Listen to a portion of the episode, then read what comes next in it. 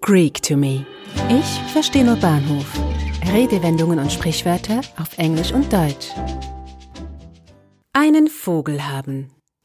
Have butts in the belfry. Unlängst war ich beim Arzt. Nichts, worüber man sich ernsthaft Sorgen machen müsste, aber im Nachhinein ist das immer leicht gesagt.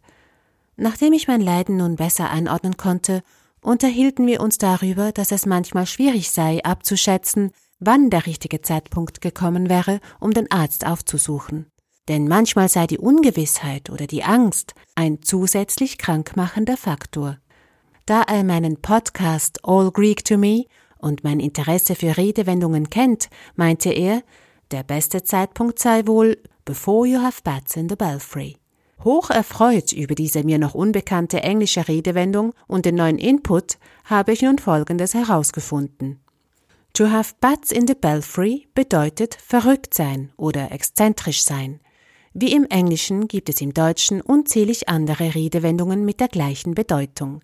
Eine, die angesichts des bildhaften Vergleichs mit den Tieren ein gutes deutsches Pendant zu sein scheint, ist einen Vogel haben. There's an old lady who stands on the corner yelling at strangers all day. I think she might have bats in the belfry. Die alte Frau, die an der Ecke steht, schreit den ganzen Tag die Leute an. Ich glaube, die hat einen Vogel. Ein Belfry ist ein Glockenturm und bekanntlich nisten sich dort gerne Fledermäuse ein. Das Bild der etwas chaotisch und hektisch flatternden Fledermäuse um einen Glockenturm lässt sich gut auf einen Menschen übertragen, der sich mit wirren, exzentrischen Gedanken in seinem Kopf, dem obersten Stockwerk sozusagen, herumplagt. Etymologen sind sich einig, dass der Ausdruck in Amerika geprägt wurde, wo er gegen Ende des 19. Jahrhunderts in gedruckter Form erschien. Er fand seinen Weg nach England und wird heute im ganzen englischen Sprachraum verwendet. Ein weiterer Ausdruck, der auf Fledermäuse zurückzuführen ist, ist Batty, ein Adjektiv, das unter anderen Autoren Agatha Christie in ihren Romanen für ältere, etwas verwirrte Ladies verwendete. Einen Vogel haben lässt sich auf einen alten Volksglauben zurückführen.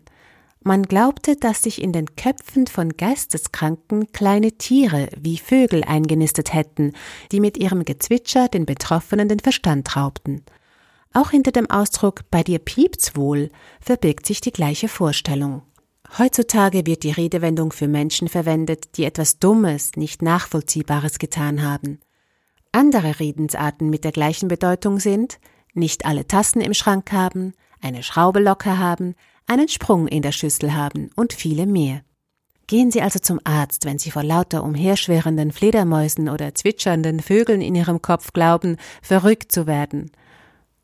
Oder habe ich meinen Arzt falsch verstanden? Er wollte doch nicht andeuten, dass ich womöglich